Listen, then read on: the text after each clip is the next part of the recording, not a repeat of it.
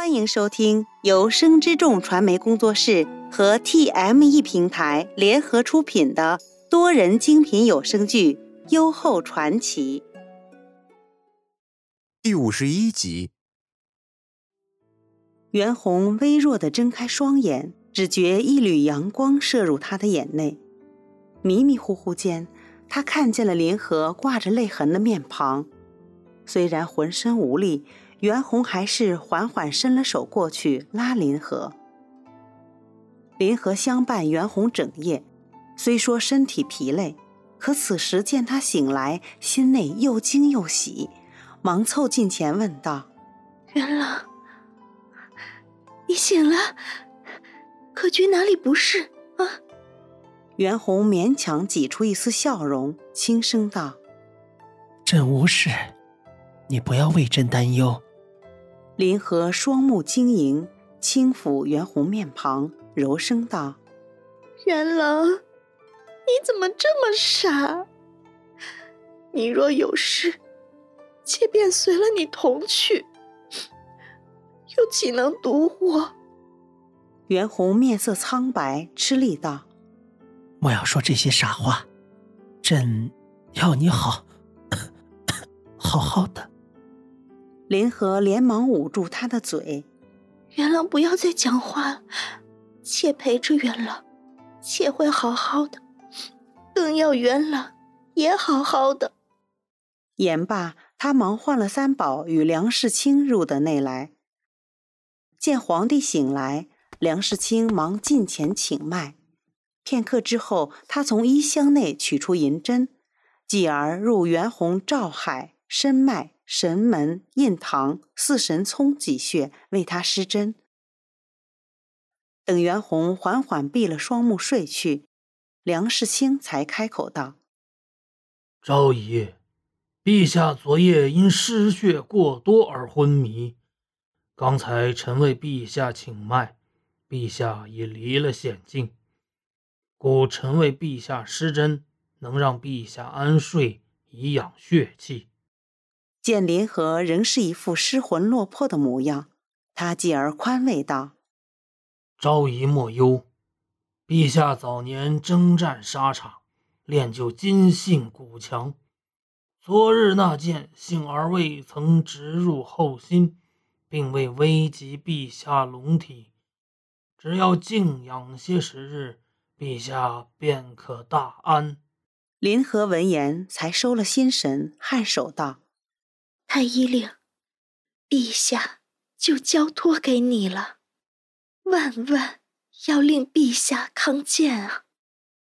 梁世清忙跪地道：“昭仪放心，臣定当竭己所能，令陛下大安。”一切安置妥当，三宝走到外室，便与蒋银奇相商：“蒋大人，陛下遭遇不测。”自是无法启程，可这河宫人众，若是走漏了风声，定于朝堂不利，可如何是好？蒋银奇是文成帝年间太医令蒋孝廷之孙，七祖为先太皇太后治了头痛顽疾，因而得了恩典，允他兄长蒋中奇入了太医署。又因他自幼习得一身好武艺，十三岁上随侍御前。袁弘亲政之后，将他进了羽林侍郎将。故而这蒋银奇与三宝同为袁弘亲信之人。闻三宝之言，蒋银奇也是心内担忧。以太师令所言，陛下虽无大碍，但这数十日内又岂能舟车劳顿？在室内来回踱步，他又道：“我已派人去追查那群暴匪，眼下当务之急是快马加鞭给任城王报信。”蒋大人行事周全，眼下还有一事，一是耽误不得。陛下遭遇不测，自是不能对外人道，更不可令人知陛下是为昭仪党建而至。如今李贵嫔执掌后宫，若这河宫车马需暂停此处，我便要去知会皇后与李贵嫔。大监所言甚是，如此，你我便分兵两路而行。二人正欲分头离去，三宝忽地拉住蒋银奇：“蒋大人，你我需口径一致，对外只说陛下受了风寒，要在此处静养几日。”蒋银奇应下，二人方各自离去。冯氏因失了至公之权。正百无聊赖之际，忽闻内侍来报，大监在室外求见。冯氏忙着缠眉，将三宝迎入内室。待行罢礼，三宝便开口道：“皇后，这一路舟车劳顿，您可还好？难得大监还记挂吾这个皇后，吾还好，多谢大监。”奴来知会皇后，陛下受了风寒，这几日要在驿站休养，何公车马亦停留于此。冯氏虽埋怨袁弘待自己薄情，可他心中却是用情至深。闻言，冯氏忙问道：“陛下可有大碍？可宣了太医令问诊？”三宝做了个揖：“皇后切莫忧心。”太医令已为陛下问诊，已为陛下施了针，陛下已经歇下了。啊，陛下无事便好。吾知陛下如今厌了吾，那便劳烦大监替吾问陛下安。自冯氏入宫，这许多年，他所言所行，三宝皆看在眼里。只听他这样讲话，三宝心内亦是一声叹息。离了冯氏内室，他便往李氏房内而来。李氏笑脸盈盈：“大监怎得空前来？可是找吾有事？”贵嫔一路舟车劳顿，奴待陛下前来问候。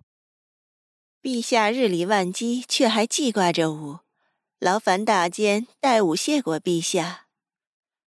昨日安顿之后，吾本欲向陛下问安，可陛下好像并不在驿站之内。